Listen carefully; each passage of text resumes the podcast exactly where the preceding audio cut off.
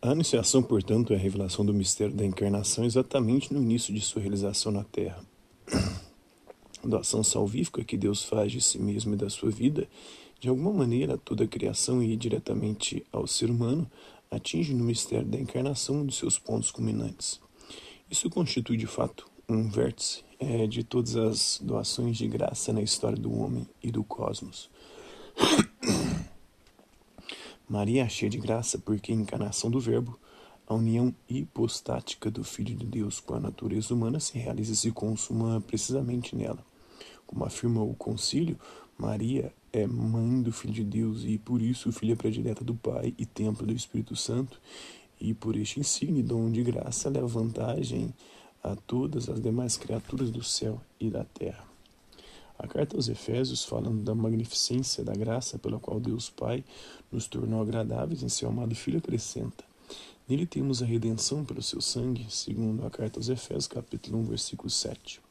Segundo a doutrina formulada em documentos solenes da Igreja, esta magnificência da graça manifestou-se na Mãe de Deus, é, pelo fato de ela ter sido redimida de um modo mais sublime, segundo a Inefáveis Deus do Pio IX, a carta apostólica do Pio IX. Né?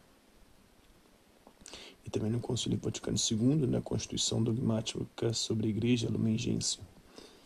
É, em virtude da riqueza da graça é, do amado Filho, por motivo dos merecimentos redentores daquele que haveria de tornar seu filho, Maria foi preservada da herança do pecado original.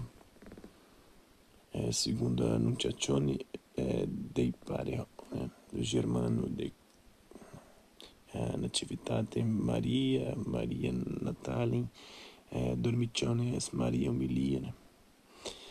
Deste modo, logo desde o primeiro instante da sua concepção, ou seja, da sua existência, ela pertence a Cristo, participa da graça salvífica e santificante daquele amor que tem o seu início no amado Filho, no Filho do Eterno Pai, que, mediante a encarnação, se tornou seu próprio Filho.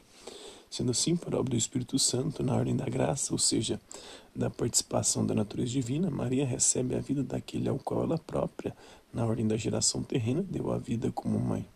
A liturgia não hesita em chamá-la geratriz do seu genitor. Segundo a liturgia das horas de 15 de agosto, solenidade da Assunção de Nossa Senhora, o hino da, da primeira e segunda vésperas, São Pedro Damião, Carmine Preces.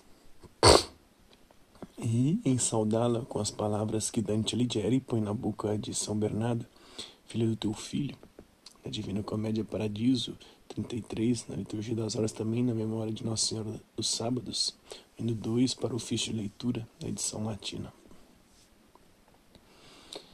É, e uma vez que Maria recebe esta vida nova numa plenitude correspondente ao amor do filho para com a mãe e por conseguinte a dignidade da maternidade divina, o anjo da anuncia na anunciação chama-a cheia de graça.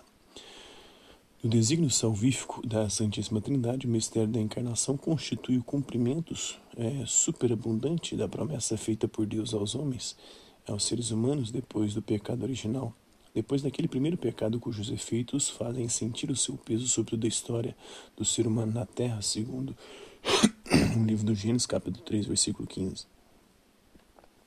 Eis que vem ao mundo um filho, a descendência da mulher, que vencerá o mal do pecado nas próprias raízes, esmagará a cabeça da serpente.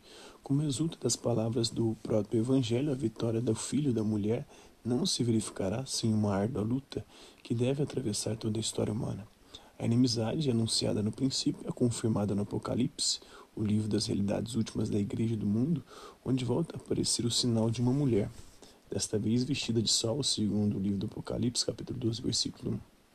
Maria, mãe do Verbo encarnado, está colocada no próprio centro dessa inimizade, dessa luta que acompanha o evoluir da história da humanidade sobre a Terra e a própria história da salvação.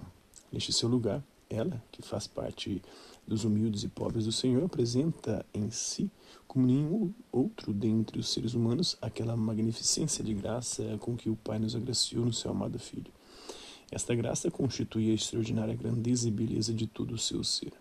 Maria permanece assim diante de Deus e também diante de toda a humanidade como um sinal imutável e inviolável da eleição por parte do mesmo Deus de que fala a carta paulina, Em Cristo nos elegeu antes da criação do mundo e nos predestinou para sermos seus filhos adotivos.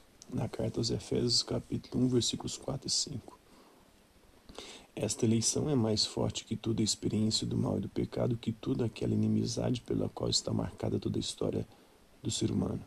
Nessa história, Maria permanece um sinal de segura esperança.